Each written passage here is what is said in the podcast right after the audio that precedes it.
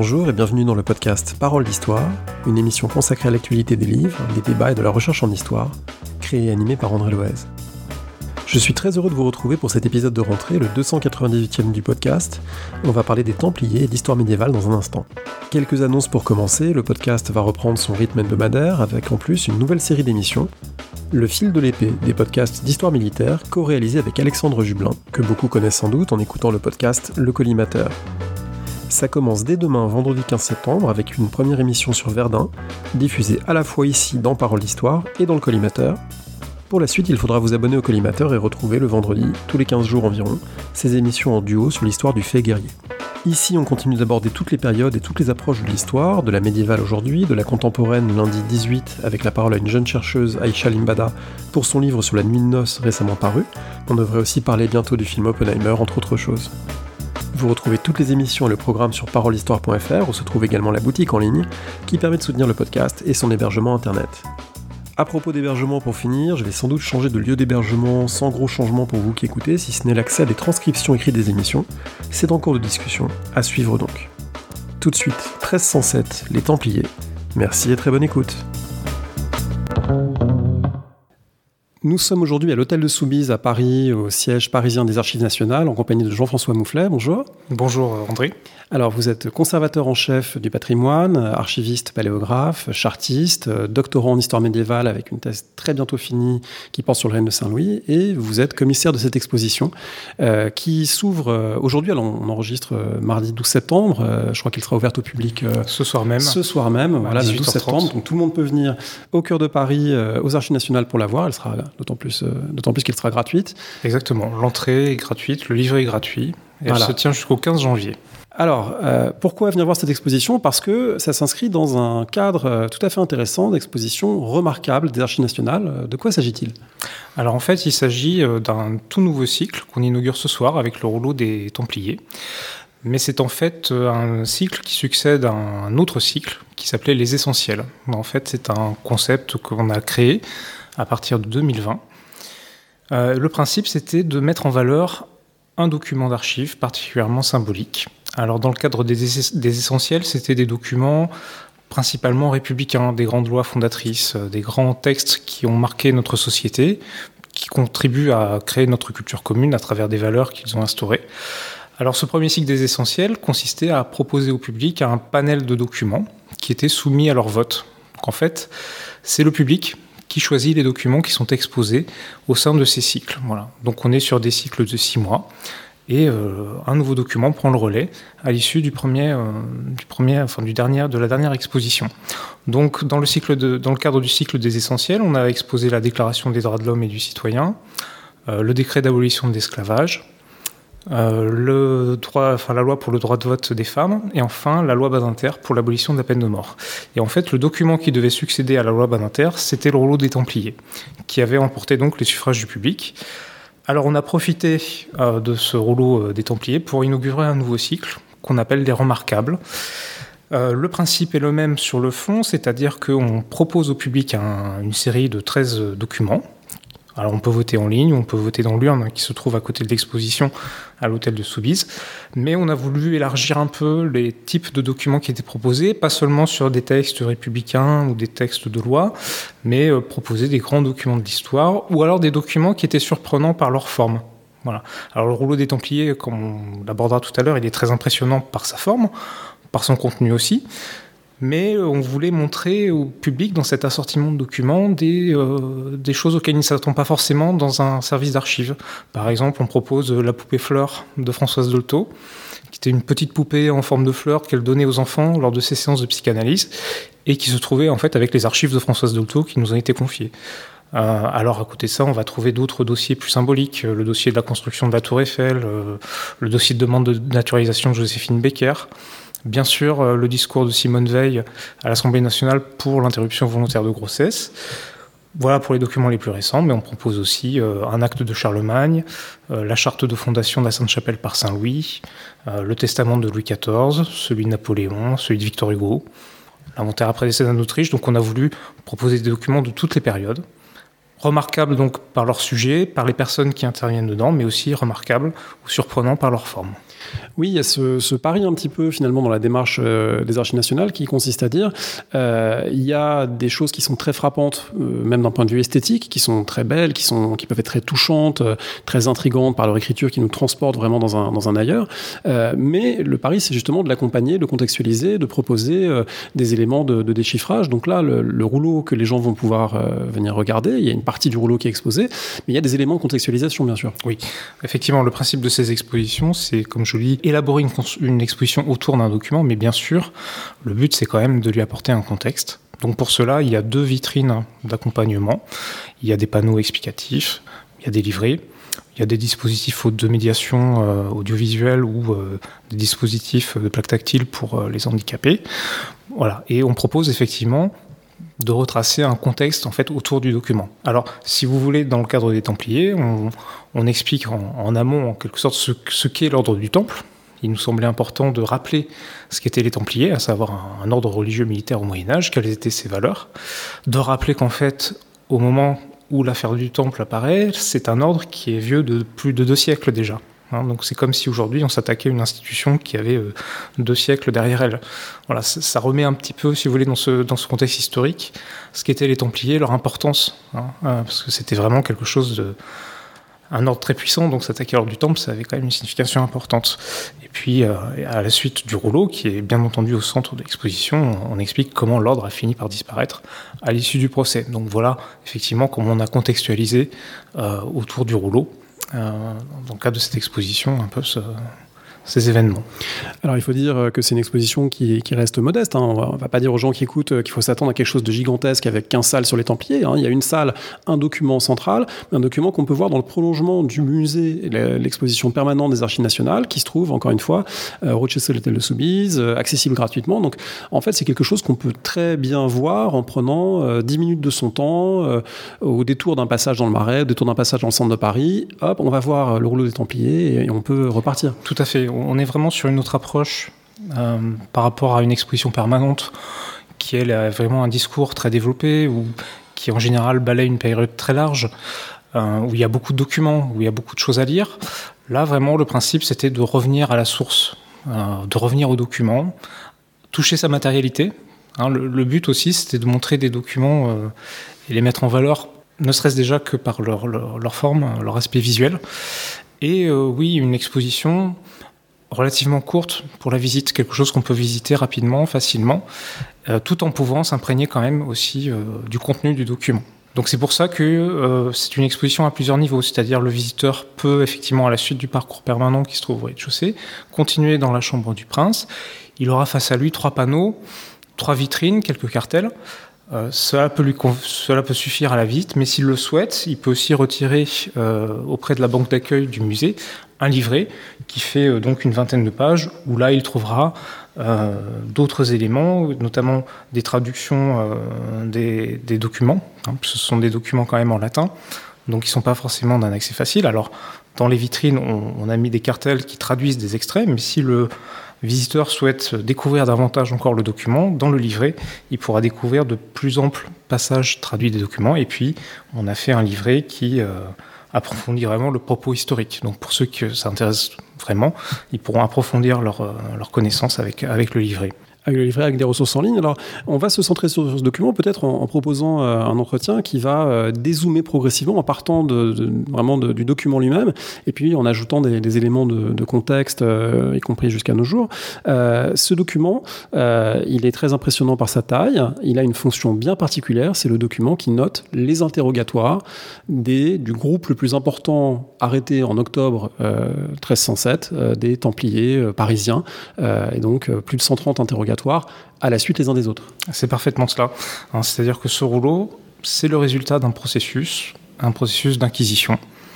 Euh, c'est ce qui finalement va engager le début du procès. Euh, en fait, on avait Philippe le Bel, si vous voulez, a fait un coup de force contre l'ordre du Temple et donc contre la papauté, puisque l'ordre du Temple était placé sous la protection du pape. Donc il décide d'arrêter les Templiers, mais il devait fournir des raisons à son geste. Et donc ces raisons... Oui, d'autant plus que comme on défie le pape, euh, il faut pouvoir vraiment justifier qu'il y a une raison impérative qui a fait qu'on les a arrêtés. Ce qu'il faut bien que les gens comprennent, c'est que le roi agit en fait dans l'illégalité. c'est-à-dire qu'il bafoue le droit pontifical, il s'attaque à une institution qui est protégée par le droit pontifical. Et donc, le bras séculier du roi intervient sur quelque chose qui est censé être sous la sauvegarde et la protection du pape. Donc effectivement, rétroactivement, il essaie de, réagir, et son objectif, c'est d'obtenir des aveux au plus vite, hein, d'hérésie. Et, donc ces aveux, on va les extorquer avec la procédure d'inquisition. Alors, comme vous l'avez dit, euh, le rouleau que l'on expose, c'est le résultat des interrogatoires qu'ont subis les Templiers qui ont été emprisonnés à Paris. Mais ça ne veut pas dire c'est le seul rouleau, il y en a eu en fait dans toute la France. Hein. C'est-à-dire que les Templiers ont été rassemblés dans les prisons à différents endroits du royaume. On dispose d'autres interrogatoires, mais il est vrai que celui des Templiers, euh, qui est conservé aux archives nationales, c'est le rouleau le plus important en ce qui concerne ces aveux. C'est un rouleau qui euh, a une apparence visuelle très caractéristique, puisque chacun de ces interrogatoires est séparé visuellement des autres, un peu à la façon dont euh, dans une copie euh, double aujourd'hui on mettrait un petit astérisque pour indiquer qu'on passe d'une partie à une autre. Là, il y a des signes visuels qui permettent de distinguer chacun des passages. Alors, plus exactement, le rouleau est scandé plutôt par journée. Et sachant que vous avez plusieurs Templiers qui peuvent passer le même jour. Par exemple, si vous regardez le, euh, passage où Jacques de Molay, qui est donc le grand maître hein, de l'ordre du Temple, euh, si vous regardez la membrane de parchemin sur laquelle vous avez la transcription des aveux de Jacques de Molay, on voit que tout de suite après, il est suivi par un autre frère, un dénommé Jean de Cugy. Et en fait, il n'y a pas forcément de séparation visuelle entre les deux interrogatoires, mais vous avez une séparation visuelle au moins pour les journées. Et ensuite, effectivement, comme vous le dites, il y a des, éléments graphiques qui viennent à cheval entre les différentes membranes de parchemin. Alors, peut-être qu'on peut expliquer un peu ce qui est la forme de ce rouleau. Hein. C'est-à-dire qu'un rouleau, le principe, c'est que vous, vous reliez entre elles plusieurs membranes de parchemin que vous enroulez ensuite autour d'une tringle. Voilà, pour avoir un document continu euh, qu'on peut euh, dérouler et euh, dans sa totalité, il fait plus de 20 mètres Alors, il fait 22 mètres, hein, exactement. en tout, il y a 44 pots de parchemin, ce qui correspond à calculer à peu près un troupeau de 22 chèvres.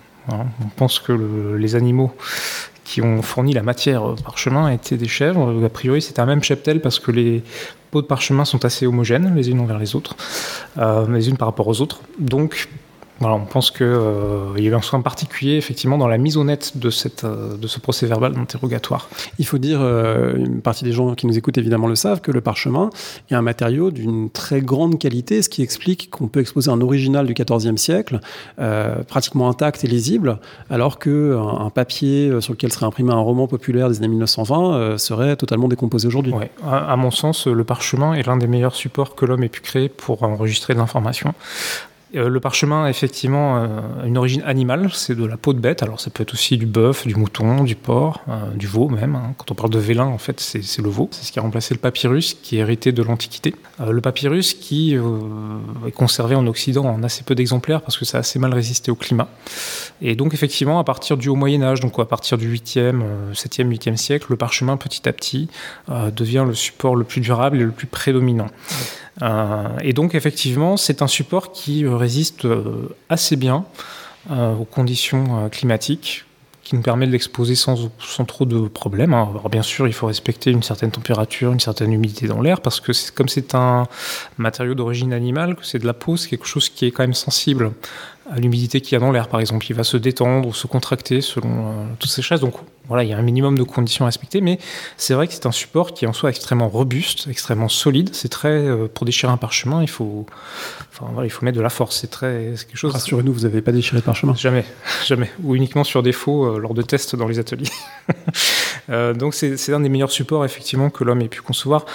Euh, si vous faisiez la comparaison avec le papier, effectivement, le papier à partir du 19e siècle devient quelque chose de très industriel, de très acide parce qu'on remplace le, les fibres de, tissu par du bois. Euh, donc vous avez en fait des petites fibres de bois, donc le, papier est très cassant, il jaunit, il est acide, euh, il part un peu en miettes.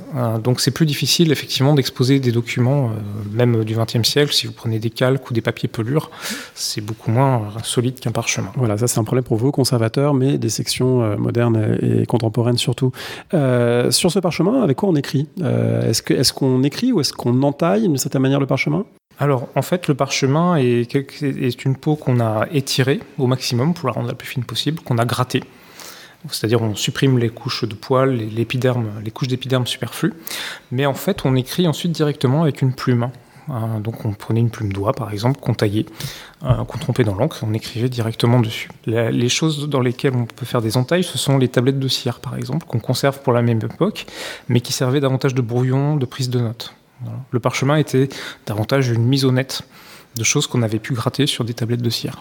Alors d'ailleurs, en, voyant ce rouleau, on, se dit que euh, il ne s'agit pas d'une sténographie en quelque sorte, il ne s'agit pas d'une prise de notes immédiate au moment où les gens parlent, mais d'une mise au net de quelque chose qui en fait a, eu lieu différemment avec des gens euh, interrogés, euh, emprisonnés, interrogés et, dont la parole sûrement devait être hachée, retranscrite et ensuite cette fois ce, ce, parchemin il a ce caractère définitif et probatoire. Exactement, on est vraiment sur une expédition, on dirait une expédition langage du Moyen Âge, on est sur une expédition définitive, hein, c'est-à-dire que c'est vraiment une mise au net. Euh, il est effectivement certain que les inquisiteurs prenaient des notes euh, sur des cahiers, euh, sur des feuillets ou peut-être sur des tablettes de cire, recueillaient les aveux, mais ensuite il est certain qu'on peut imaginer qu'il y a eu des hésitations, des questions qui ont été posées plusieurs fois de suite. D'ailleurs, dans, certaines réponses, on voit que l'accusé, euh, enfin l'accusé, on voit que celui qui est interrogé, plus exactement, va se reprendre. Euh, il va corriger certaines choses. Donc on, retrouve un peu ces hésitations, y compris dans l'acte définitif, mais il est certain que euh, le rouleau tel qu'il se présente est vraiment une mise net très soignée, très régulière, très homogène. Donc c'est vraiment l'état définitif de notes qui ont été prises pendant l'interrogatoire mené par les inquisiteurs. Ce qui veut dire qu'au début du XIVe siècle, pour la monarchie française et pour euh, l'Église, mais là il s'agit d'agents de la monarchie, même s'il y a des, clercs euh, en leur sein, euh, ça veut dire qu'il y a des gens qui sont formés à l'écrit, c'est-à-dire que on est passé par cette grande révolution du rapport à l'écrit et du rapport au savoir, qui s'est initiée progressivement, mais en particulier sous Philippe Auguste, l'université de Paris qui a été créée, et, donc là on est à un moment où il y a déjà des savoir-faire extrêmement élaborés dans l'entourage royal. Exactement. On va dire que la, période charnière, c'est on va dire peut-être la deuxième moitié du XIIe et le XIIIe siècle sont vraiment des périodes importantes. C'est ce qu'on a un peu appelé, euh, enfin moi ce que j'appellerais le siècle des clercs. les clercs, c'était ceux qui avaient la maîtrise euh, de l'écriture, mais aussi euh, de la comptabilité. Donc effectivement à cette époque-là où les sources sont un peu plus nombreuses, où on peut davantage approcher ce qui était le personnel au service de la monarchie. On voit que au XIIIe siècle encore, hein, moi c'est la période que j'étudie, il y a la majeure partie en fait, des spécialistes de l'entourage royal sont des clercs qui sont formés euh, au droit, aux lettres, euh, au compte. Euh, donc ce sont des gens qui savent écrire, manier les formules diplomatiques pour rédiger les actes émis au nom du roi, tenir les comptabilités. Ensuite, peut-être que effectivement, à partir de la fin du XIIIe siècle au XIVe siècle, l'origine sociale de ce corps de serviteurs va s'élargir, c'est-à-dire qu'on peut, va aussi trouver des, laïcs pas seulement des clercs. Mais comme vous le dites, euh, c'est sûr que euh, l'université a joué un rôle fondamental aussi hein, dans la formation de ce personnel qui entre ensuite au service des chancelleries euh, royales. Alors on trouve parmi ceux qui ont interrogé les Templiers euh, le propre euh, confesseur du roi, un dominicain, euh, mais ce sont des notaires qui ont mis par écrit le document. Donc en fait, derrière un document, il n'y a, a, pas un auteur, mais il y a plusieurs mains et plusieurs acteurs Exactement. en filigrane. Si vous prenez l'exemple d'un acte royal, l'acte royal, il est écrit au nom du roi. Philippe le Bel, Philippe, par la grâce de Dieu, roi de France, j'ai appris ceci, ou un tel m'a soumis cette question, j'ai décidé que. C'est effectivement l'acte écrit au nom du roi, mais ceux qui rédigent l'acte, ce sont effectivement ces notaires. Hein, c'est ce qu'on appelle ces clercs du roi, euh, les maîtres des requêtes qui se chargent d'amener les requêtes au conseil du roi, et donc les notaires de la chancellerie qui vont se charger euh, de traduire dans ces formules les décisions du Conseil.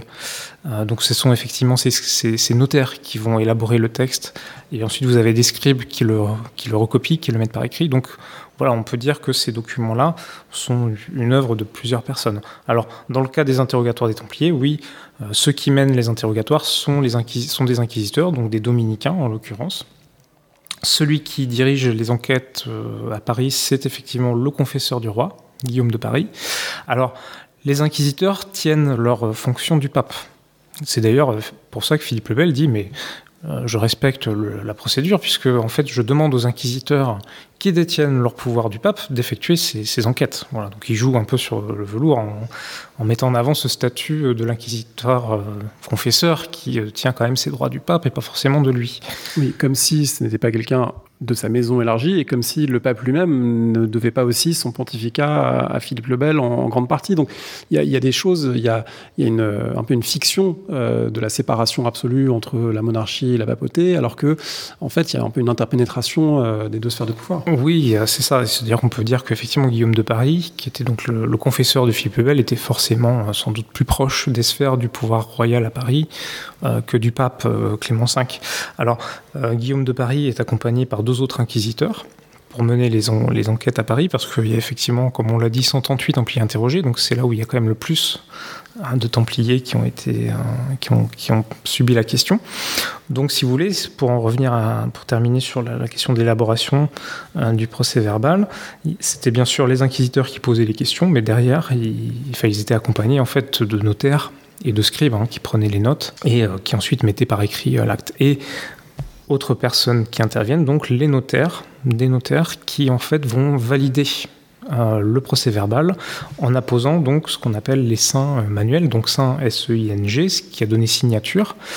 Euh, ce sont en fait les motifs euh, un peu ornés de fleurs que oui, vous trouvez. Il faut imaginer un peu à, mi-chemin entre le logo et le gribouillage qu'on fait quand on est au téléphone, un petit carré, une fleur de lys à l'intérieur, une croix à l'intérieur, et ce qui est en fait une marque d'authenticité voilà. pour le document. C'est ce qui fait office un peu de ce qu'on dirait aujourd'hui, un peu quand le notaire un, acte notarié, en plus de sa signature. Voilà, c'est une forme de validation. Et en fait, donc, on, remarque que ces, ces seins notariés sont apposés au niveau de la couture qu'il y a entre les différentes membranes de parchemin. Et ça, ça sert à montrer que le rouleau tel qu'il se présente, il a été bien validé tel quel par les notaires, il n'a pas été altéré. Donc c'est une forme d'authentification et de dire que bah, le contenu de ce rouleau n'a pas été falsifié, il a été bien relié tel quel parce que euh, les deux signatures se correspondent bien à la jonction des membranes. Donc oui, c'est une forme de validation par une autorité externe, le notariat, euh, du procès verbal. Au passage, est-ce que c'est ça qui explique en partie pourquoi on choisit la forme rouleau et pas la forme codex? On sait qu'on on imagine souvent que l'Antiquité, c'est entièrement des, rouleaux, des rouleaux de papyrus en particulier, et puis à partir de la fin de l'Antiquité, on passe au codex, c'est-à-dire le livre relié tel qu'on le connaît. Euh, en fait, euh, et les archives l'illustrent de bien des manières, euh, il y a encore beaucoup de rouleaux au Moyen Âge pour d'autres fonctions ou en complément de ces livres reliés? Alors, c'est vrai que le, codex, hein, qu'on appelle le cahier, euh, enfin ce qui a donné le mot cahier, euh, le codex est un format qui a révolutionné un peu la façon de, consigner l'écrit, euh, qui effectivement a aussi remplacé les, notamment les écrits littéraires issus de l'Antiquité qui étaient sur rouleau de papyrus, hein, qu'on appelait les volumen. alors, on peut tout à fait trouver des pièces de procédure Hein, si on reste sur la question de la procédure judiciaire, on peut tout à fait trouver des procédures d'enquête sur cahier. Ce que l'on constate, c'est que effectivement l'utilisation du feuillet de parchemin n'est pas toujours optimale, c'est-à-dire que euh, l'interrogatoire va s'arrêter en, milieu de, feuillet, et puis euh, on prend un autre cahier de parchemin pour euh, consigner les résultats de l'enquête du, témoin suivant. Alors ce qui, ce qui se passe, c'est que souvent le, le scribe va canceller la, feuille de parchemin subsistante pour dire euh, voilà le, précédent la précédente enquête s'arrête ici et euh, je la cancelle avec euh, des traits des bifures pour montrer que s'il y a quelque chose qui est rajouté dessus, c'est que c'est pas, c'est faux. Alors, on peut donc trouver, voilà, des, des, procédures d'enquête sous forme de cahier, mais c'est vrai que l'utilisation du rouleau peut s'avérer assez pratique dans les procédures d'enquête très longues. Là, en l'occurrence, dans le cas des Templiers, on est sur une procédure longue, avec beaucoup de témoins.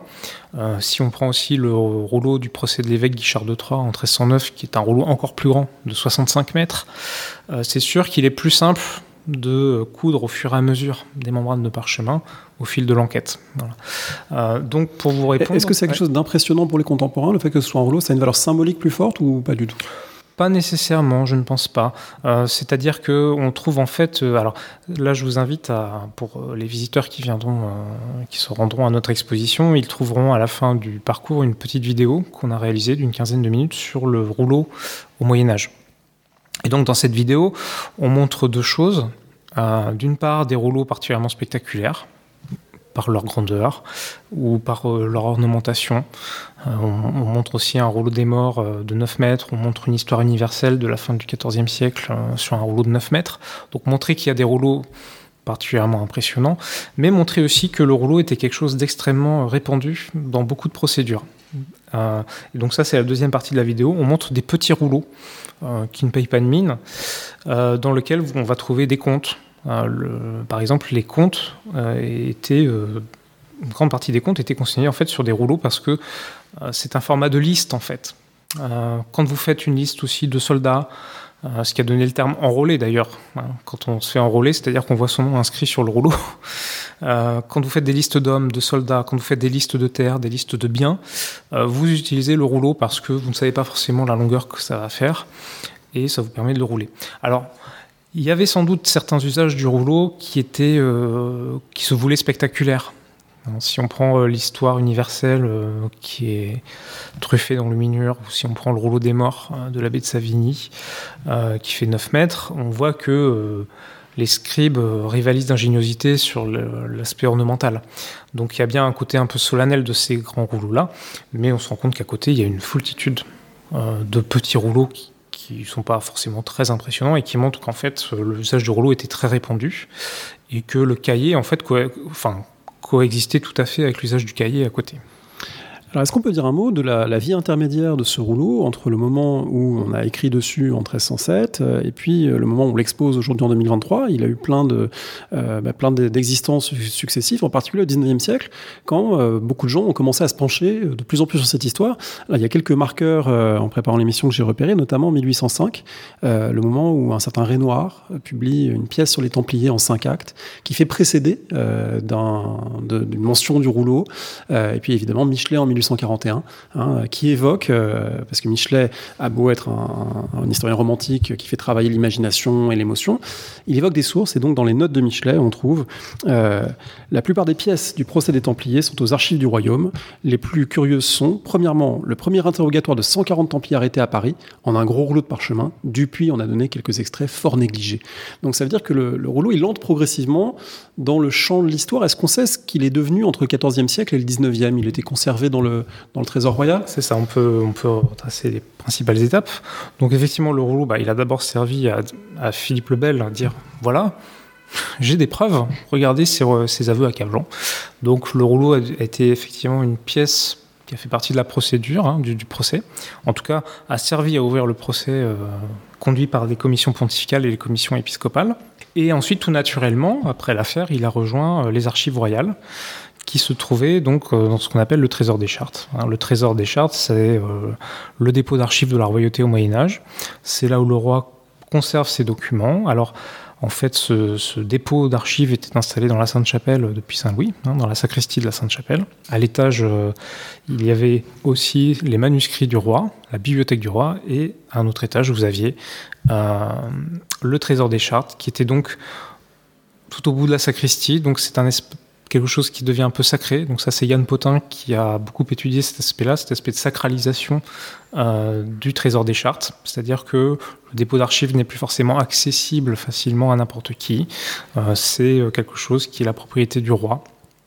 Et donc seuls des experts sont censés être autorisés. Alors, du coup, là, on voit très bien que euh, dès le Moyen Âge, en fait, euh, la royauté s'est constituée un dossier templier. Hein, c'est-à-dire si vous prenez les pièces euh, aujourd'hui que, l'on trouve dans les layettes du Trésor des Chartes, sur beaucoup de pièces, il y a marqué Negotium Templarium. Donc Negotium, c'est vraiment affaire des Templiers. Donc déjà, pour les archivistes du roi, déjà il y avait une affaire templier. Et donc le roi et ses, et ses agents ont rassemblé tout ce qu'ils avaient sur les Templiers dans ces, dans ces layettes. Hein. Les layettes, c'était des tiroirs en bois dans lesquels on mettait les documents, hein, ou des armoires, euh, et ça a donné les boîtes que vous trouvez aujourd'hui. Alors, le Trésor des Chartes a, été, a subi plusieurs opérations de reclassement. La plus importante a été celle qui a été conduite au XVIIe siècle par Pierre Dupuis. Hein, vous citiez ce nom-là, Pierre Dupuis et euh, Théodore Godefroy.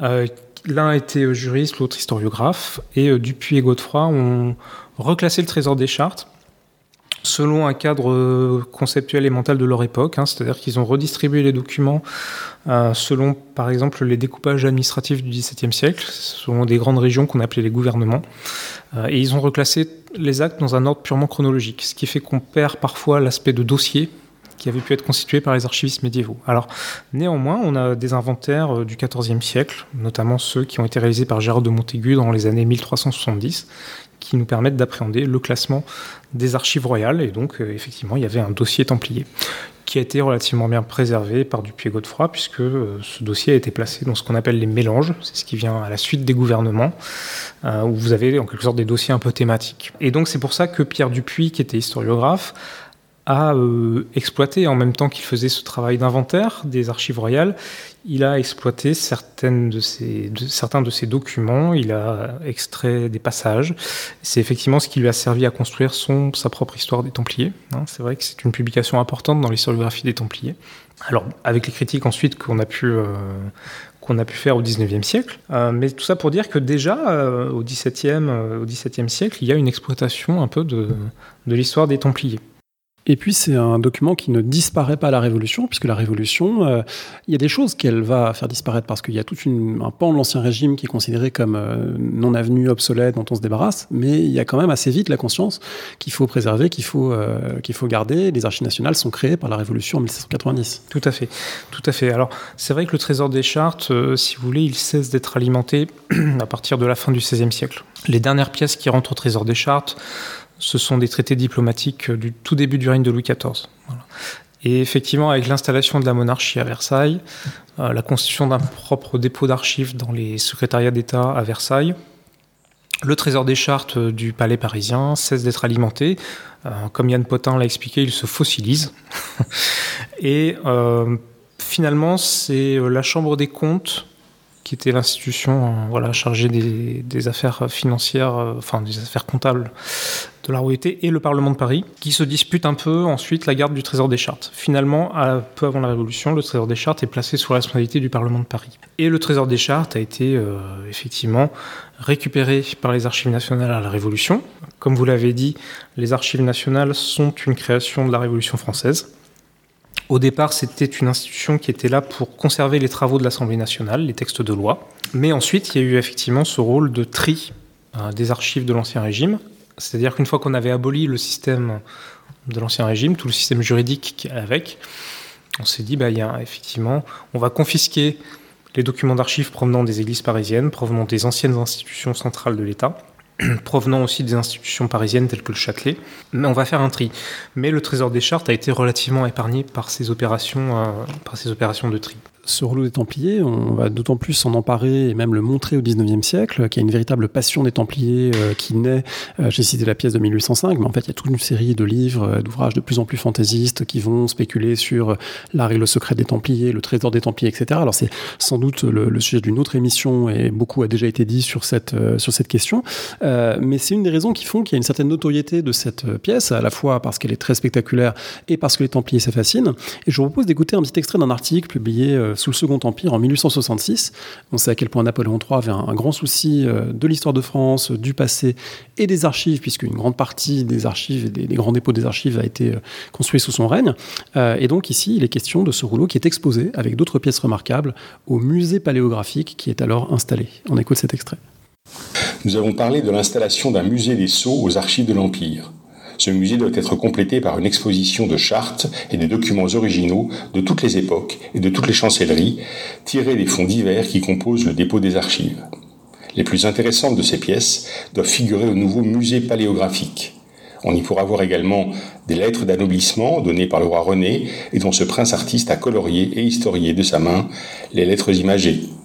Le rouleau en parchemin du procès des Templiers, composé de pièces innombrables, cousues à la suite l'une de l'autre des tablettes en cire de Jean le Sarrazin, trésorier de Saint-Louis, récemment nettoyées et remises en état.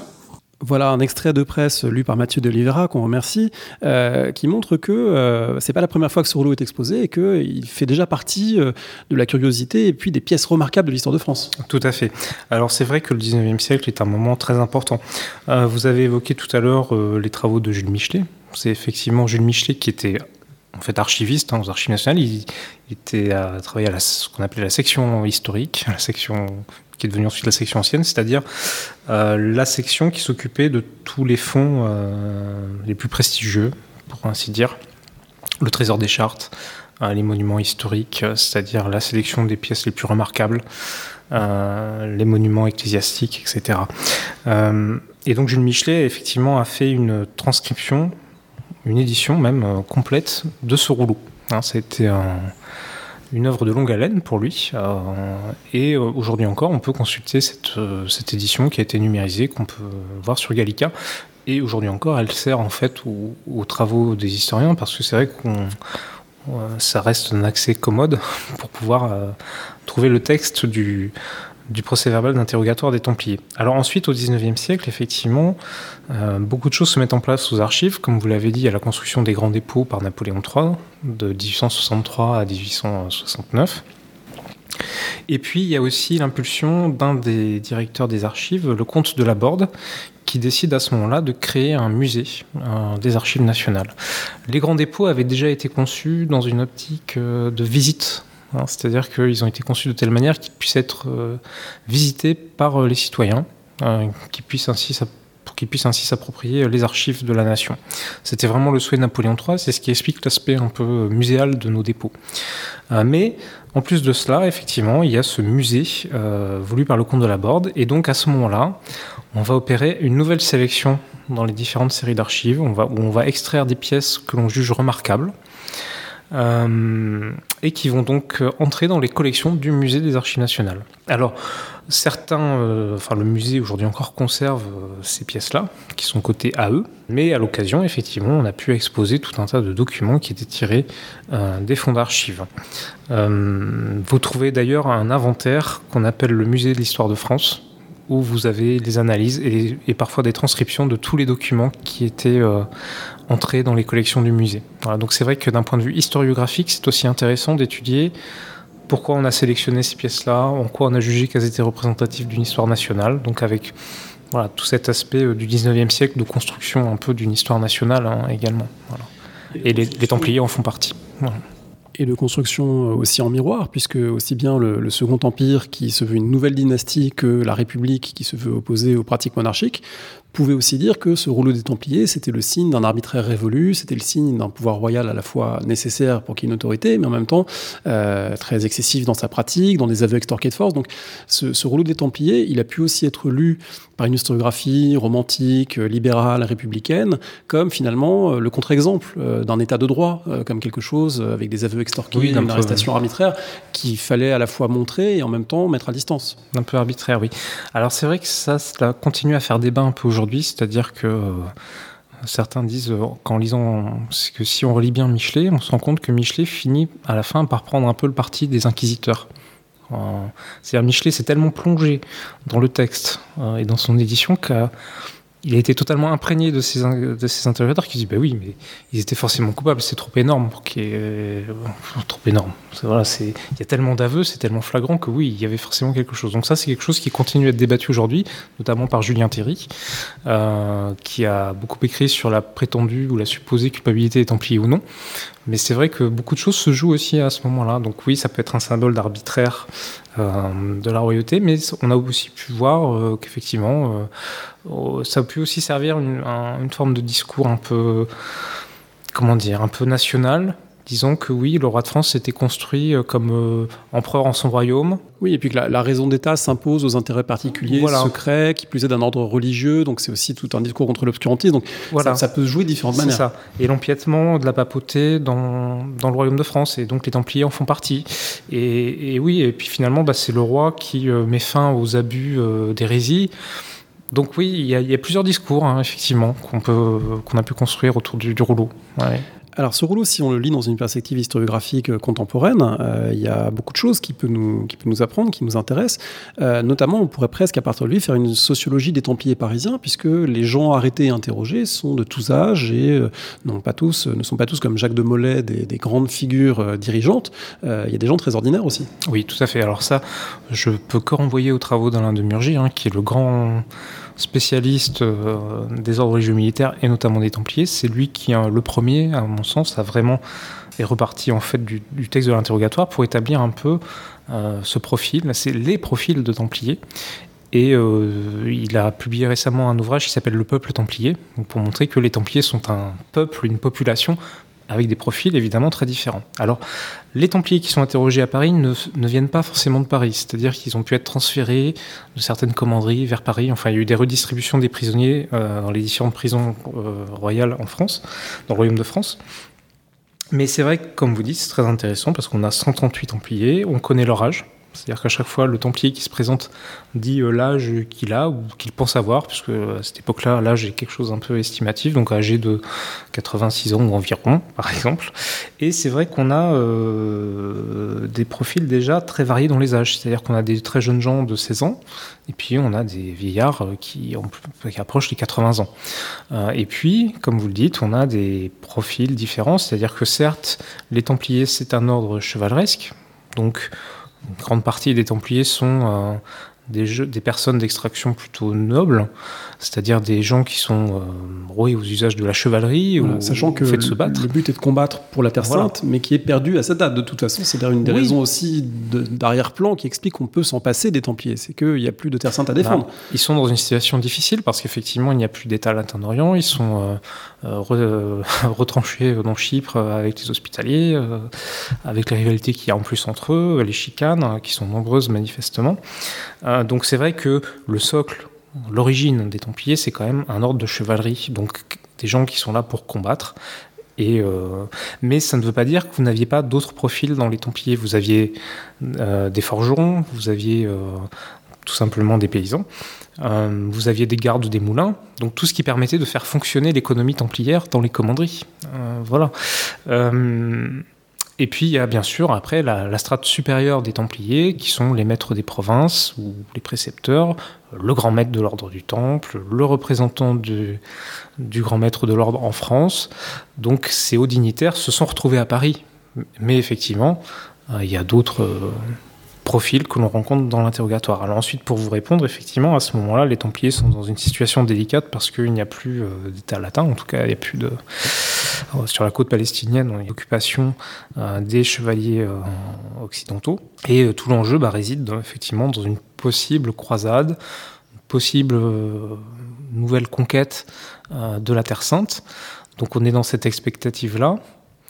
Donc il y a un idéal de croisade qui est peut-être euh, un peu battu en brèche, ou en tout cas euh, rediscuté, réévalué par rapport à ce qui s'était produit euh, deux siècles plus tôt.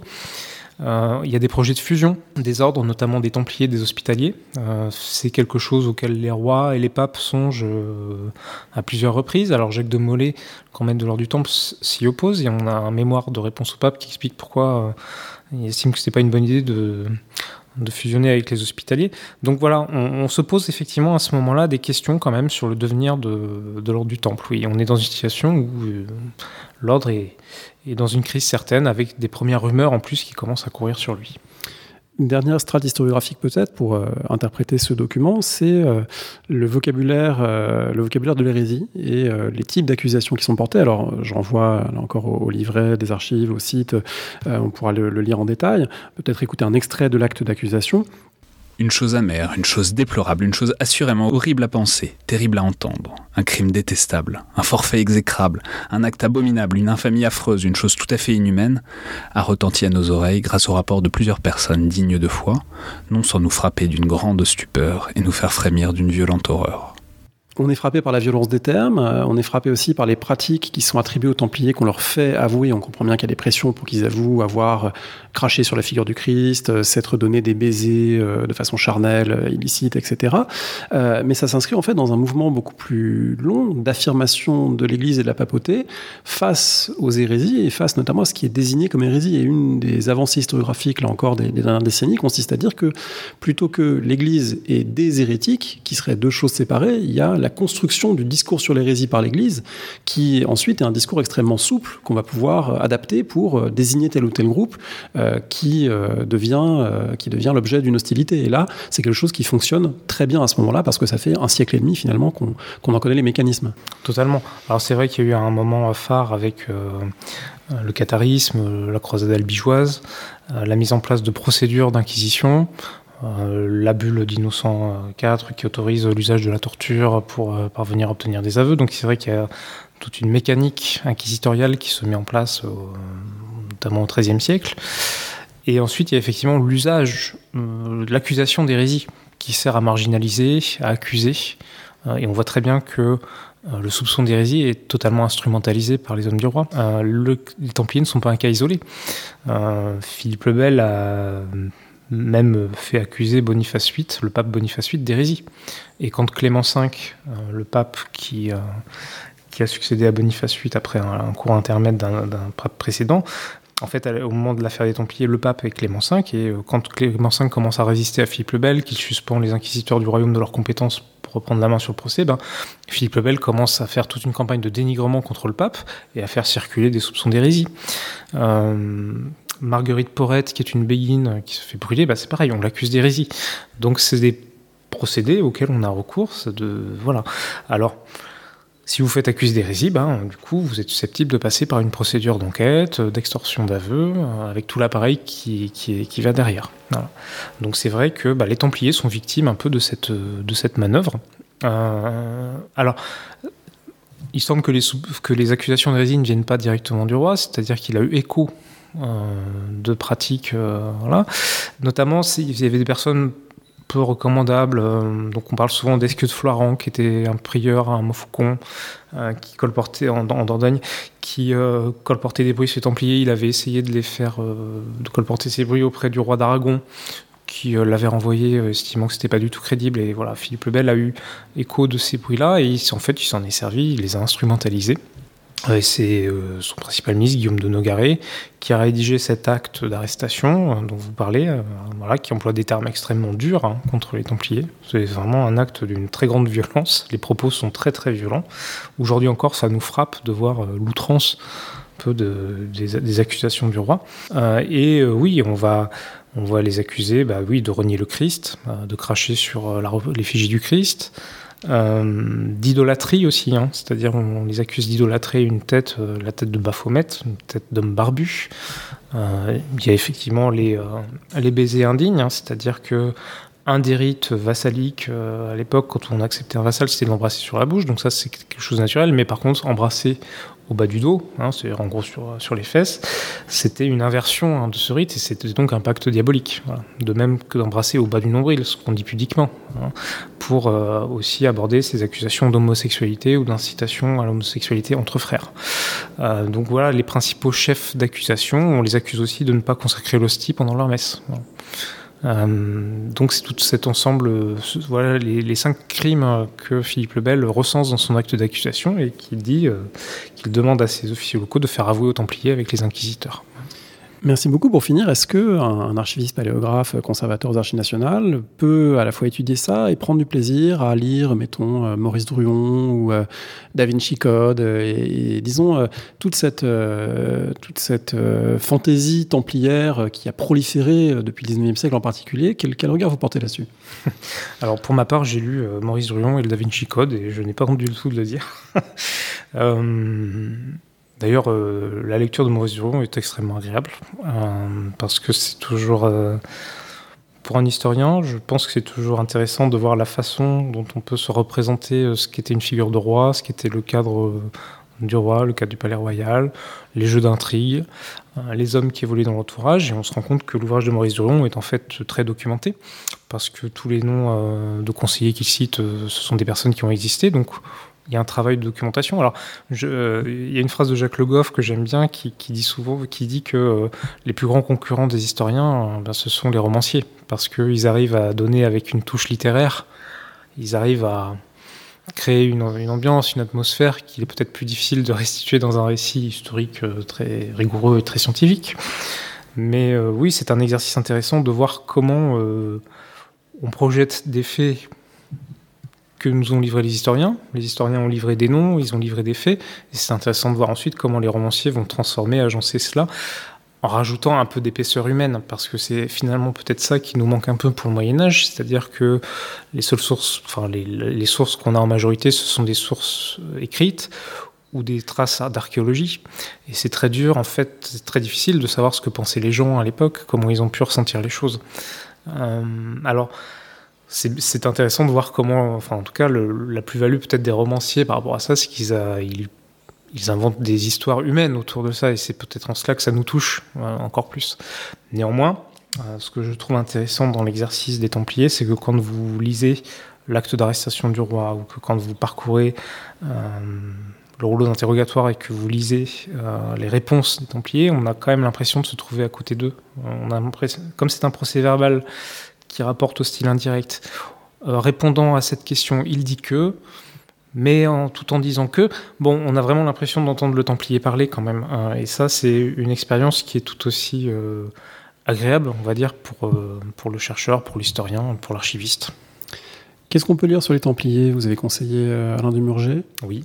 Alors bah oui, je, je recommande Alain de Murger parce que c'est vraiment lui qui a il a été un pionnier en fait. Hein. Euh, notamment, il a remis euh, en cause beaucoup de mythes qui ont, qui ont été inventés au fil, au fil des siècles. Alors, je renvoie à l'exposition qu'on avait faite en 2011 qui s'appelait Les Templiers du procès au mythe, où justement on a développé un peu toute la mythologie templière euh, autour des francs-maçons, autour des Rose-Croix, toute la récupération qu'on peut faire.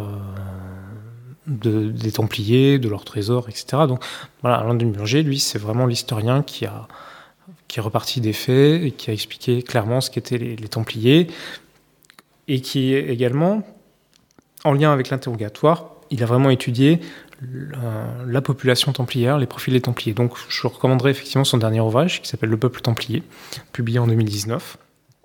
Euh, mais il y a aussi d'autres publications, notamment vous avez euh, Philippe Josserand qui est maître de conférence euh, à l'université à Nantes, euh, qui a publié une biographie de Jacques de Molay euh, et qui vient de publier récemment un dernier ouvrage qui s'appelle Les sept vies de Jacques de Molay, donc qui revient un peu sur cette figure euh, de Jacques de Molay qui forcément aussi a fait l'objet de nombreux mythes, de nombreux fantasmes, puisque Jacques de Molay c'est celui qui aurait lancé l'accusation de malédiction contre les derniers Capétiens, donc les fameux rois maudits de Maurice Rion. et donc là c'est pareil avec l'œuvre de Philippe Josserand, on est dans une déconstruction un peu de cette figure. Euh, par exemple, il montre que la malédiction proférée contre les Capétiens, c'est en fait une invention des protestants au XVIe siècle. Protestants qui évidemment avaient été victimes euh, de la Saint-Barthélemy, d'une certaine forme d'arbitraire de la royauté, et donc bah, quel meilleur exemple pour montrer l'arbitraire euh, et la tyrannie de la royauté que l'exemple des Templiers.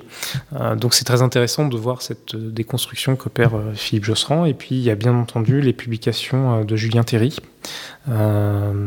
qui lui a davantage remis en perspective l'affaire du Temple. Euh, enfin, il, a montré l'affaire du Temple sous un autre angle, euh, l'angle des relations franco-pontificales et de cette lutte idéologique que se livre euh, la, souveraineté royale et la théocratie pontificale. Et à travers la série de conflits qui émaillent les relations franco-pontificales dès la fin du XIIIe siècle, il montre que L'affaire des Templiers, bah, c'est une affaire parmi d'autres. Ce n'est pas l'affaire, c'est une affaire parmi d'autres. Alors, certes, une affaire impressionnante parce que vous avez euh, un nombre de victimes beaucoup plus important, mais c'est fait partie d'un ensemble d'affaires euh, qui alimentent ces relations franco-pontificales. Et puis, dernière publication récente, vous avez eu un colloque aux archives euh, organisé à Troyes, où notamment participé les archives de l'Aube, qui lui va se, qui se concentre davantage sur les origines de l'ordre du Temple. Merci, vous retrouvez toutes ces références sur le site parolehistoire.fr et puis évidemment on vous invite à venir jusqu'au mois de janvier aux Archives nationales à Paris euh, voir ce fameux rouleau des Templiers. Merci beaucoup Jean-François Mouflet. Merci beaucoup André.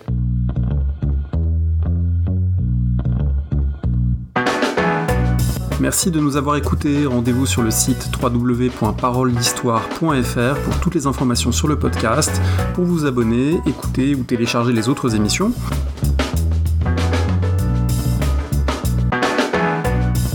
La discussion se poursuit aussi en ligne, notamment sur Twitter. Vous pouvez poser des questions at parolediste et à bientôt pour un prochain épisode.